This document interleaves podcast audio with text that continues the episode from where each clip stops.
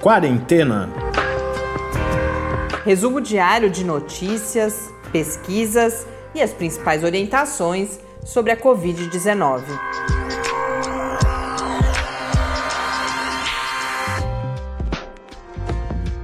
Quarentena, dia 79.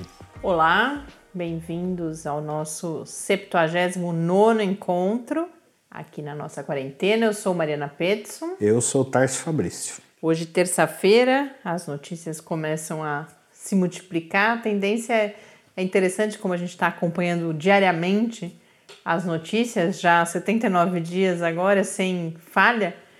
A gente percebe claramente como a partir de quinta começam a, a ficar mais raras tudo, as né, novas né? notícias. E hoje foi difícil escolher quais temas priorizar para falar aqui. Nós falamos sobre uma pesquisa, uma revisão de literatura sobre o impacto do distanciamento físico e do uso de máscaras, novidades sobre o Remdesivir, um novo anúncio de resultados pela Gilead. E na entrevista a gente volta ao tema que abordamos ontem, o estudo do The Lancet, com mais de 90 mil pessoas, que reforçou a falta de evidências sobre a cloroquina e principalmente destacou riscos, levando inclusive a que a OMS suspendesse os seus testes clínicos. Esse estudo é alvo de críticas, a gente falou sobre isso aqui ontem e hoje eu consegui conversar com o André Machado Siqueira, que é pesquisador da Fiocruz e um dos signatários dessa carta que questiona vários pontos desse artigo. Então a gente se aprofunda nesse debate. Antes, quero cumprimentar novos ouvintes, novas ouvintes, na verdade. A Joanita, de Sara, Santa Catarina, escreveu para a gente hoje e contou um pouco como está a situação em Sara, são 21 casos e não há nenhuma morte confirmada, e ela nos conta que vem ouvindo o podcast nas suas caminhadas pelo condomínio, em que ela faz questão de registrar que o movimento é praticamente zero. Um grande abraço então para Joanita, muito bom saber que você está por aí, e a Mari Fávaro, que estudou estatística aqui na UFSCar, hoje mora em Vinhedo e também nos contou que lá são 85 os casos confirmados, com duas mortes, e que a cidade, até a última vez que ela saiu, que já faz um tempo, estava bem vazia, mas que ela sabe que os comércios agora estão reabrindo. Um abraço para você também, Mari, aqui de São Carlos, onde você passou então uma parte da sua vida. Vamos aos números. A gente teve também participação de alguns ouvintes pelo Twitter, né? Alguns já recorrentes, né? É, sim, eu ia falar depois do Luciano Galina, como a gente tem notícias de Pernambuco, ontem falamos do lockdown em Recife, e ele justamente fez toda uma comparação, montou uma curva no Twitter mostrando uma relação entre o lockdown e a queda no número de casos. Então, uhum. grande abraço também para o Luciano, adiantando aqui. E, e para o Abílio também, que mais uma vez o Abílio do uma Pará, né? mensagenzinha né? para gente. É. Então, de todo o Brasil aí, a gente vai recebendo notícias e a gente convida vocês, tanto a Sara quanto a Mari, respondem em parte a um pedido que a gente fez, que é para as pessoas contarem como que está a situação aí ao redor do Brasil. A gente ouve falar muito que a pandemia aqui no Brasil é bastante heterogênea. A gente tem cidades como São Paulo, Rio de Janeiro, que começaram mais cedo, que são grandes cidades, muito populosas, então a gente tem esse grande número de casos, mas são raras as notícias de outros lugares. É claro que de outras capitais, grandes é, cidades. É, geralmente as notícias vêm das capitais, né? Mas com certeza, por exemplo, Içara, em Santa Catarina, não saberíamos a situação. Uhum. Então, você que nos ouve, mande para a gente também. Pode ser por e-mail, como elas fizeram, ou a gente pode combinar, inclusive, quem quiser reportar mais detalhes, gravação de áudio para a gente compartilhar aqui no programa. O endereço é o podcast quarentena, gmail.com e no Twitter é o arroba quarentenacast. Até esse momento no Brasil, os dados da rede Covid, ainda não os dados oficiais do Ministério da Saúde, os últimos dados oficiais foram de 623 mortes nas últimas 24 horas, dados de segunda-feira à noite, E no painel da Rede Covida, nesse momento, o Brasil tem 541.734 casos, com 30.520 mortes. No mundo, segundo a Organização Mundial da Saúde, são 6.194.533 casos e no painel da John Hopkins já estamos em 6.325.303 casos. Vamos para o giro pelo Brasil. Eu, como eu adiantei, o Luciano Galina fez aquela simulação para Recife. Ontem nós falamos do lockdown e ontem também o governador de Pernambuco anunciou a retomada gradual das atividades econômicas. Tá, tem também notícias do Ceará. É, adesão ao isolamento social no Ceará, registrada ontem, caiu 8,7 pontos percentuais no primeiro dia é, de flexibilização lá no estado. O índice de isolamento calculado por dados de celulares né, foi de 42,2%.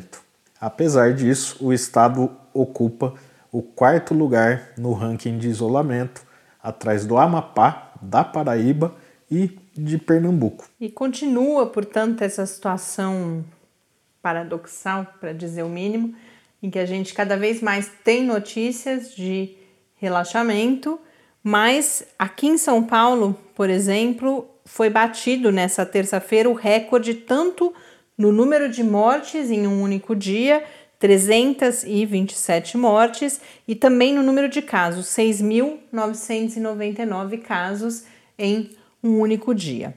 O diretor de doenças infecciosas da OPAS, que é a Organização Pan-Americana da Saúde, então o equivalente à OMS, mais regional, o Marcos Espinal, deu declarações hoje, ele e outros dirigentes e técnicos da OPAS, sobre a preocupação com o crescimento constante de casos e mortes no Brasil e destacou nesse cenário a importância do distanciamento e também de um aumento significativo no número de testes. O Brasil continua ficando muito para trás em relação ao número de testes necessários para que haja um conhecimento da pandemia e assim também a possibilidade de algum controle. Então, é chocante como a gente, ao mesmo tempo que dá notícias sobre relaxamento, tem essas declarações, tem as curvas, tem as previsões nos mostrando que a pandemia continua crescendo aqui no Brasil, a taxa de contágio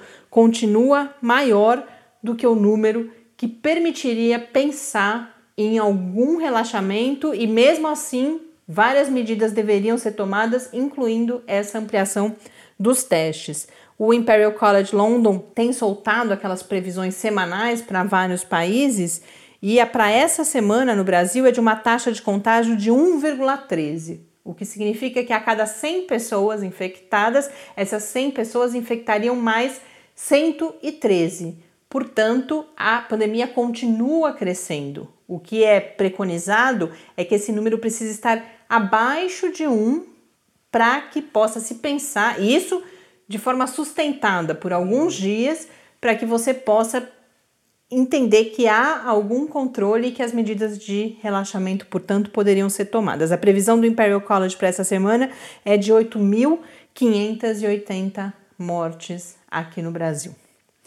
E ainda falando de Brasil, no Rio Grande do Sul, a gente tem uma situação que já comentamos aqui algumas vezes, que é em relação aos frigoríficos, né? Um terço dos casos de Covid-19 no Rio Grande do Sul é de trabalhadores dos frigoríficos. Esses dados são do Ministério Público do Trabalho e registram até o momento 3.201 casos. Já as associações do setor afirmam que esse número é alto devido à adoção da testagem em massa que os frigoríficos agora estão fazendo para conseguir minimamente atender é, foram obrigados as recomendações. Isso, né? Exato. Ações do Ministério Público, se eu não me engano. É, então eles, eles dizem que esse número alto é justamente porque estão testando, estão fazendo essa testagem em todos os trabalhadores, e isso revelaria então que a subnotificação é mais generalizada ainda, bem maior do que a gente imagina até agora.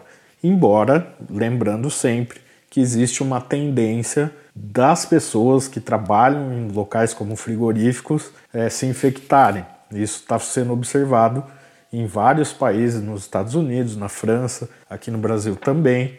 Tem algumas hipóteses por que, isso ocorre, que é por causa do frio, por causa da, da, da forma como esses trabalhadores desenvolvem né, suas atividades, mas fica aqui o registro que é um, algo que tem que continuar sendo acompanhado de perto. É, e a preocupação é dupla, tanto pela saúde dessas pessoas, quanto pelo risco de desabastecimento. No mundo, uma notícia preocupante, destacada ontem pela Organização Mundial da Saúde, é a comunicação de um novo surto de ebola na República Democrática do Congo. Esse é o 11 primeiro surto, desta vez ah, a República Democrática do Congo, que lida com o fim de um surto no leste, agora tem esses seis casos com quatro óbitos. O ebola, uma característica que é uma doença muito mortal, no noroeste, que é a mesma região do surto de 2018, que foi aquele que ganhou mais visibilidade. E a OMS faz esse anúncio colocando que a República Democrática do Congo luta ao mesmo tempo com ebola, com a Covid e, e com, o sarampo e aí uma fala de que a OMS vem fazendo isso nos últimos dias. Ontem, por exemplo, ontem ou anteontem, o tema em foco naquele relatório de, de situação era o cuidado com as chamadas doenças não comunicantes, então doenças crônicas, todo o acesso à saúde, aos serviços de saúde que é prejudicado pela pandemia, a necessidade de atenção a essas outras doenças e hoje o tom do pronunciamento é esse também falando: olha, temos a Covid-19, muitos recursos precisam ser empregados no combate a ela, mas o mundo lida com várias outras, o mundo e a OMS lidam com várias outras emergências de saúde. Como eu comentei antes, ontem nós falamos aqui das críticas que vêm sendo feitas ao estudo publicado no The Lancet, que acabou motivando a Organização Mundial da Saúde a interromper temporariamente o seu braço de estudos clínicos com cloroquina e hidroxicloroquina no grande consórcio chamado projeto de colaboração chamado de Solidarity. Esse estudo foi o que levou a essa decisão devido a um grande número de pacientes envolvidos. É um estudo dito observacional que foi realizado a partir de bancos de dados de prontuários médicos de pacientes em vários países e concluiu pela falta de evidências da eficácia e pelos riscos aumentados de mortalidade, de morte com o uso de cloroquina e hidroxicloroquina. Mas há alguns dias, mais de 100 pesquisadores de todo o mundo escreveram uma carta aberta aos autores do estudo e ao periódico The Lancet, levantando várias preocupações, fazendo críticas a os dados, a forma como os dados são apresentados, a falhas na análise, a ausência de informações, inclusive. E entre esses mais de 100 pesquisadores, que agora já se aproximam de 200, está o André Machado Siqueira, que é infectologista, pesquisador no Instituto Nacional de Infectologia Evandro Chagas, ligado à Fiocruz, no Rio de Janeiro, e hoje nós conseguimos conversar com o André Siqueira, que nos contou um pouco mais sobre essas críticas, os pontos frágeis do estudo e eventuais consequências da sua publicação nessas condições. A gente ouve então agora André Machado Siqueira.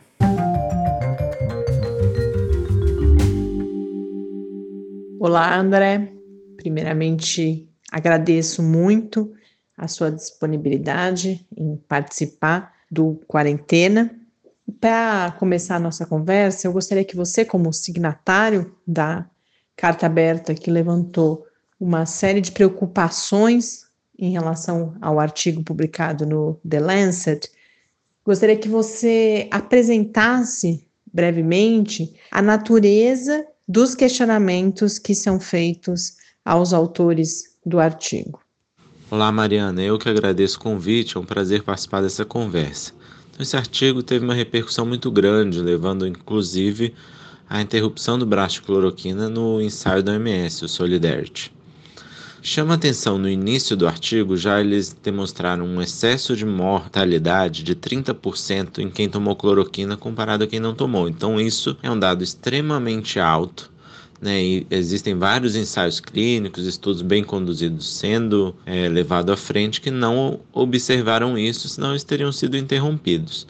Né? Fora isso, existem alguns aspectos preocupantes. Né? Então, todos o, os dados vêm de uma base de dados privada que poucas pessoas conhecem, chamada SurgeSphere. Não houve na análise um ajuste para confundidores conhecidos e não conhecidos, como gravidade da doença, efeitos colaterais, a dose utilizada da cloroquina ou da hidroxicloroquina. Né? Não há uma descrição de quais são os hospitais, quais os países que fornecem esses dados. Não existiu revisão ética, né, algo que a gente não entende como isso pode ter passado. E os dados da Austrália, especificamente, é o único país que está ali descrito, não batem com os dados oficiais. Né? Não existem, não existiu o mesmo número de mortes pelo governo australiano, registrados pelo governo australiano, do que foi descrito pelo artigo, que não englobariam todos os hospitais australianos. Então, isso chamou muita atenção de colegas na Austrália, por exemplo.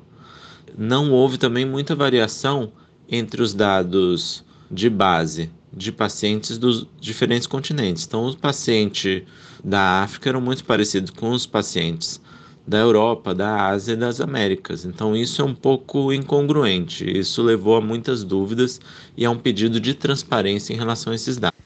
André, algumas alterações já foram feitas. Elas resolvem essas questões? Apesar de eles terem enviado uma correção, ainda consideramos que ela é insuficiente, porque ela não traz mais transparência e mais clareza sobre qual foram as bases de dados e os métodos que eles usaram para as predições que foram feitas, tanto nesse artigo publicado no Lancet quanto em outras publicações no New England, mesmo que ainda estão nas bases no MedRVix, avaliando a ivermectina, por exemplo. André, como há muita polêmica envolvendo a cloroquina, a hidroxicloroquina, para além de um debate científico ou médico, elas participam de um de controvérsias, de conflitos políticos, eu acho importante a gente falar um pouco sobre se muda alguma coisa esse questionamento a esse artigo. Em que sentido? Falava-se muito em ausência de evidências até esse momento de eficácia da cloroquina e da hidroxicloroquina, ao menos de evidências robustas, e já indícios de riscos associados também que demandavam alguns procedimentos que demandavam cautela. A crítica a esse estudo, os problemas que ele apresenta, mudam alguma coisa em relação a esse quadro? De recomendação de uso, por exemplo, de cloroquina apenas em situações de teste clínico ou algumas outras situações? Mariana, isso é muito relevante você trazer essa pergunta, porque a gente sabe o quanto que a questão da cloroquina foi levada a pontos de polarização, politização, né? E o que é importante os pesquisadores, os cientistas tentarem fazer é avaliar da melhor forma possível qual é a eficácia e quais são os riscos de determinados tratamentos. E isso deve ser feito no contexto de ensaios clínicos controlados. Por isso a recomendação que a gente defende desde o início é que a cloroquina fosse avaliada dentro de estudos bem conduzidos.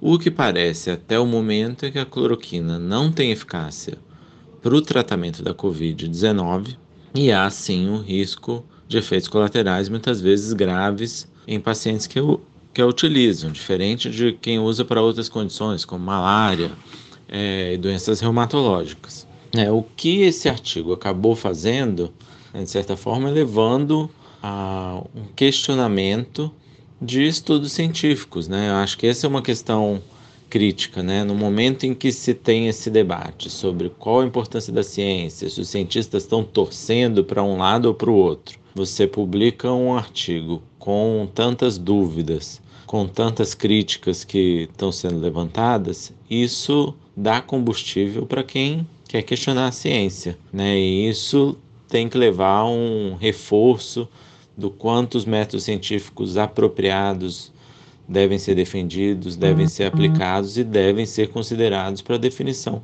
de políticas de tratamento, políticas de controle, as políticas públicas de uma forma geral. André, em suma, portanto, o que temos no artigo é ciência de má qualidade ou ao menos um artigo com vários problemas. De outro lado, qual é a importância, na sua opinião, de continuarmos a ciência correta, os estudos clínicos controlados, sérios, em relação à cloroquina e hidroxicloroquina no tratamento da Covid-19 neste momento? Mariana, o que eu acredito é que um artigo com questionamentos como esse reforça a necessidade de pesquisa bem conduzida e de boa qualidade. Então é importante dar seguimento aos estudos é, de forma criteriosa, rigorosa, seguindo os métodos científicos, que é o que nos vai dar resultados confiáveis e mais acurados possíveis sobre qual é o papel, qual é o comportamento da cloroquina na Covid-19, tanto em relação a possíveis benefícios quanto a riscos. Né? A gente tem que confiar muito nos critérios, eles são, são desenvolvidos a partir de muito tempo, de muitas experiências, né? então seguindo critérios de qualidade, de segurança bastante rígidos para dar a resposta correta. Os estudos que fizeram análises preliminares não acharam necessidade de interromper o andamento até o fim do recrutamento de todos os participantes necessários para chegar em conclusões corretas, né? André, para concluir, eu vou mudar um pouco de assunto, aproveitar a oportunidade de conversar com você e pedir que, com a sua experiência em epidemiologia, avalie um pouco a atual situação da pandemia no Brasil e o que devemos aguardar para as próximas semanas, especialmente em um contexto que se tornam cada vez comuns anúncios de relaxamento das medidas de distanciamento. Nós já passamos pela pior fase da pandemia? Considerando que o Brasil é um país de dimensões continentais, né, a gente pode dizer que a gente está tem locais em diferentes fases da epidemia, desde locais que estão bastante no começo, bastante outros em fase avançada e outros possivelmente passando já pela pior fase né? Mas é seguro, de uma forma geral, falar que a gente ainda está numa fase inicial da epidemia no país, né?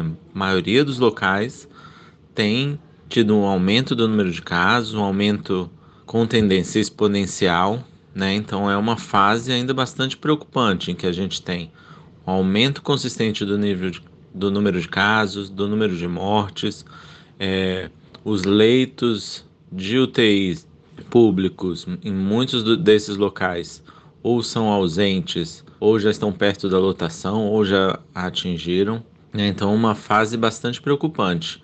E em relação à abertura de comércio, das atividades habituais, isso é muito preocupante, porque isso só está sendo feito com muito cuidado em locais onde já houve uma diminuição sustentada do número de casos, né? Então há uma uma tendência de controle da epidemia, que não é o caso do Brasil.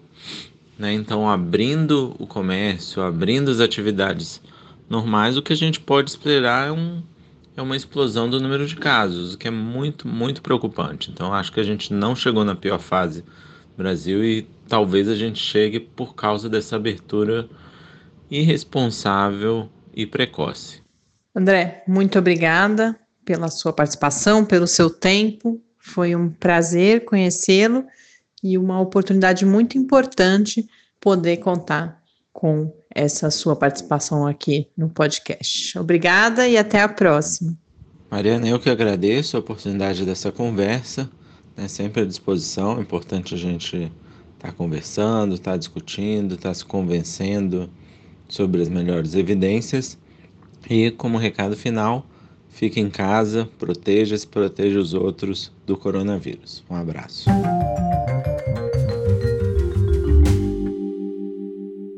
De volta aqui no Quarentena, eu conversei com André Machado Siqueira, pesquisador da Fiocruz, do Instituto Nacional de Infectologia Evandro Chagas, e que esteve, inclusive, envolvido com o clorocovid, pesquisa com a cloroquina realizada em Manaus.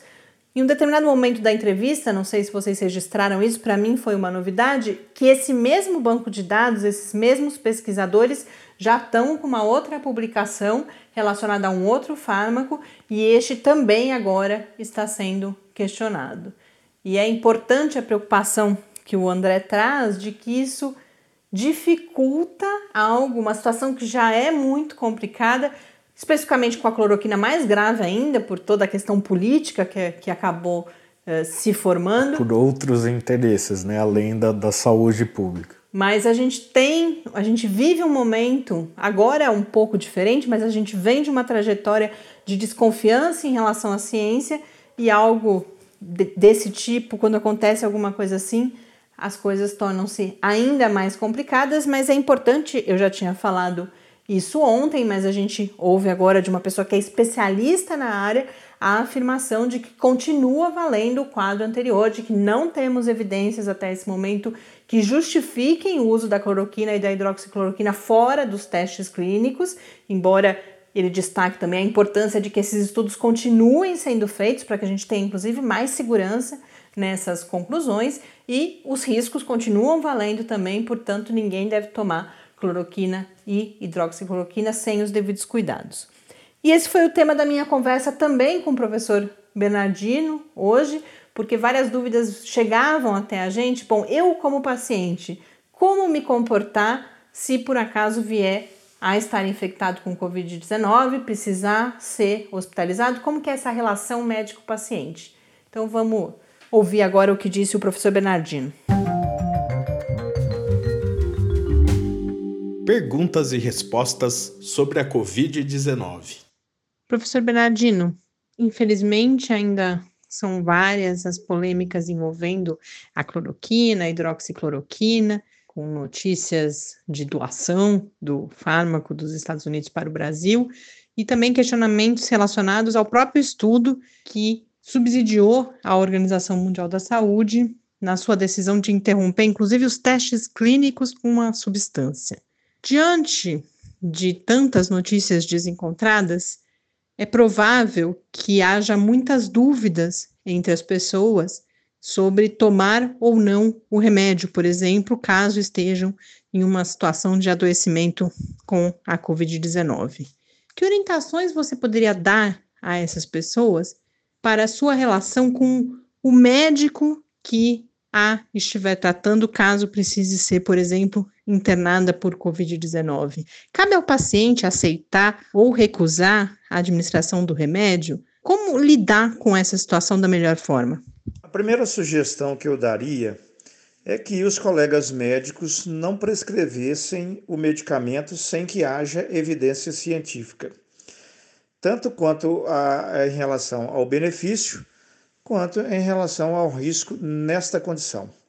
É, com relação aos pacientes, eles têm direito sim de recusar a prescrição médica, e aí é importante que o paciente e o médico tenham uma conversa franca sobre isso e que o paciente tenha direito de ser esclarecido numa linguagem que ele entenda a respeito do benefício e do risco do medicamento à luz da evidência científica.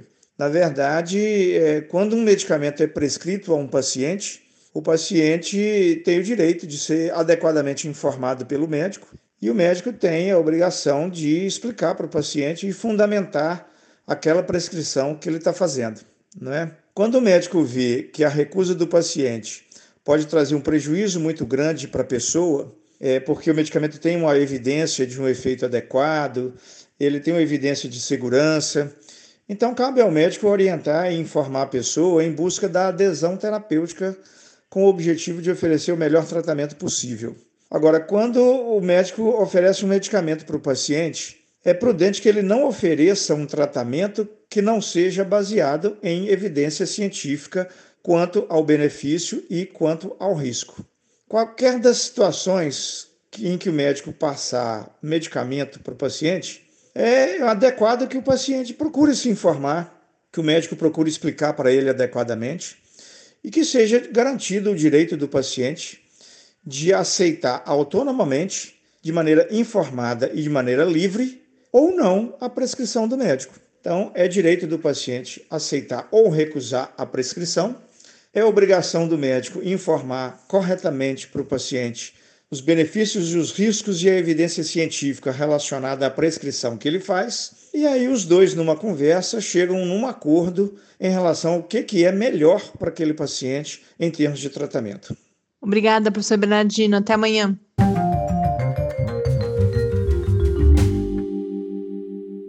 Outro tema que já gerou muito debate e alguma controvérsia ao longo da pandemia, desde algum tempo agora já mais com consenso mais formado, foi o uso ou não das máscaras. A gente lembra aqui no Quarentena mesmo, nos nossos primeiros episódios, falamos muito. Não usa máscara, use máscara, use de uma forma, não use de outra. E agora, recentemente, foi publicado o que está sendo considerado o estudo mais abrangente até esse momento. Não é ainda um estudo randomizado, controlado, embora estejam, pelo que eu li nas notícias sobre esse próprio estudo, estão em andamento estudos mais controlados de intervenção mesmo com uso de máscara.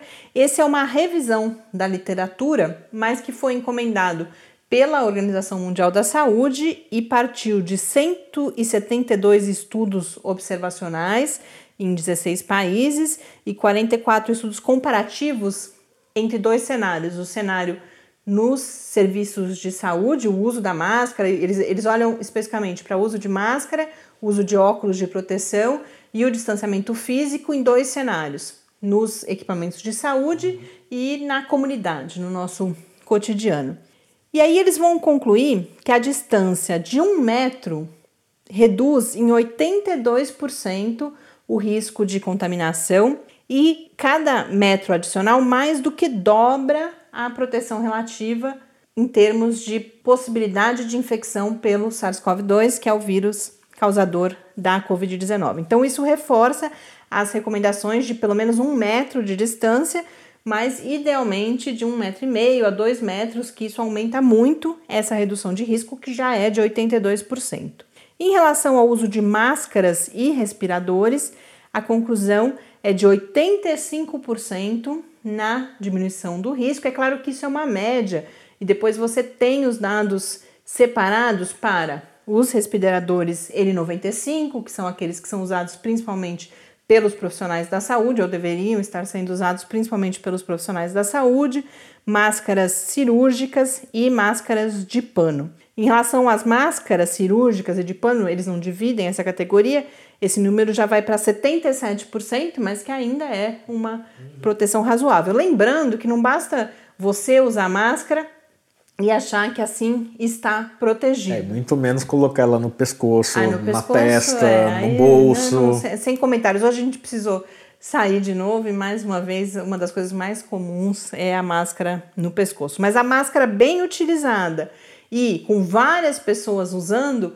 promove essa redução, mas não elas sozinhas também. O estudo destaca e todos os comentários sobre ele falam que é a combinação de medidas e que inclui o distanciamento social, inclui menos gente na rua, porque aquelas pessoas que podem ficam em casa, mais a máscara, mais a higienização de mãos, mais o distanciamento físico, que é tudo isso combinado que reduz a possibilidade de contágio e diminui a velocidade de transmissão da Covid-19. Mas os resultados então reforçam essas duas, essas três recomendações, porque os óculos também para profissionais de saúde mostram uma diminuição de risco de 78%.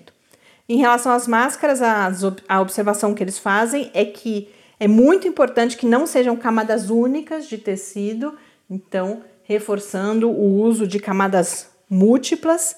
E em relação à N95, isso eu vi num comentário sobre estudo, não no, no estudo em si, falando que ela tem alguns problemas para o uso na comunidade, né, com as pessoas que não são profissionais de saúde, tem problemas de irritação de pele, a gente viu já aquelas fotos todas muito impressionantes dos profissionais de saúde, é claro que trabalhando por muitas horas de máscara, mas além disso, aquelas que são valvuladas, elas até protegem o usuário, mas não impedem que, o, que se, se o usuário estiver infectado, né, o vírus vai sair. Então, continua valendo a recomendação do uso ou das máscaras cirúrgicas, quando elas estiverem disponíveis, ou das máscaras de pano, com aquelas recomendações todas de camadas múltiplas, de estarem bem fixadas, sem espaço aqui nas laterais, usar no máximo por três horas ou até ficarem úmidas, não reutilizar, não deixar no pescoço em hipótese nenhuma. Não ficar mexendo com a mão, porque você pode estar. Tá, a máscara vai. Se ela. Uma hipótese que ela está retendo as partículas que tem lá os vírus, se você ficar colocando a mão na, na máscara, essas partículas, esses vírus vão para sua mão. E também todos os cuidados com a lavagem. E um outro assunto que tem sido recorrente e que a gente teve novidades hoje foi mais um estudo clínico com o Remdesivir da companhia farmacêutica Gillette, que é o fármaco que tem apresentado até agora melhores resultados, embora modestos, e esse especificamente a conclusão é que ele traz benefícios modestos em pacientes com Covid-19 moderada, significando hospitalizados, mas sem necessidade de ventilação mecânica. Nós não temos ainda a publicação do estudo com esses dados, isso é algo que tem se tornado recorrente com a GILED e que é bastante criticado e agora foi criticado de novo pelos especialistas, pelos pesquisadores, que esses anúncios têm sido feitos nos chamados press releases, que são os comunicados à imprensa e a investidores, porque a gente vem falando aqui que esses anúncios muitas vezes, mais do que um objetivo de saúde pública ou de informar a população sobre avanços, tem objetivos econômicos e isso está sendo criticado, que não há ainda acesso aos dados e o press release é um pouco confuso em termos das porcentagens de benefício. Mas o que se percebeu foi que a administração do Remdesivir por cinco dias levou a melhoras no quadro clínico em uma porcentagem mais elevada e, e significativa em termos estatísticos, inclusive, entre os pacientes que tomaram o remdesivir na comparação com aqueles que receberam apenas o cuidado padrão. E um resultado curioso, e aí tem várias hipóteses para explicar, mas nenhuma delas ainda confirmada, é que esse estudo fez também um teste com o uso por 10 dias e aí os resultados não foram significativos. Então, Aparentemente, a administração precoce e por menos tempo tem efeitos melhores. Mas, embora sejam resultados positivos, há uma melhora ampliada nos pacientes tratados com remdesivir. Lembrar que o outro estudo, nesse caso, foram casos moderados. O outro estudo foi com pacientes mais graves, e aí você teve uma diminuição no tempo de internação de 14 para 11 dias, se eu não me engano. Mas todos os comentários são então reforçando o que alguns especialistas já vinham falando há bastante tempo, que não existe uma bala de prata, um medicamento que vá resolver completamente a COVID-19. A gente busca melhorias, o remdesivir tem sido o fármaco mais consistente em trazer indícios dessas melhorias, mas ainda bastante pouco em relação ao tamanho do problema que nós temos por resolver. Estamos chegando ao final do episódio e essas notícias todas comentadas aqui, para quem se interessou, com mais detalhes e para rever, porque gente, eu contando aqui, falando, eu sei que às vezes a gente não consegue gravar tudo, a ideia mesmo é dar uma espécie de mapa para vocês entenderem as principais notícias do dia, mas a gente compartilha essas notícias no site do Lab, na área específica que está em www.lab.uscar.br barra quarentena news. Um grande abraço e até amanhã. Até amanhã e fique em casa. Quarentena é uma realização do Laboratório Aberto de Interatividade para a Disseminação do Conhecimento Científico e Tecnológico da Universidade Federal de São Carlos, o LAB da UFSCar, do Centro de Desenvolvimento de Materiais Funcionais, CDMF, e do Centro de Inovação em Novas Energias, o CINE. Pauta, produção e apresentação: Mariana Pezzo e Tárcio Fabrício. Arte e design de Henrique Mateus. Desenvolvimento web, Eduardo Martins. Edição de áudio Lucas Stefanuto. Apoio Fundação de Amparo à Pesquisa do Estado de São Paulo.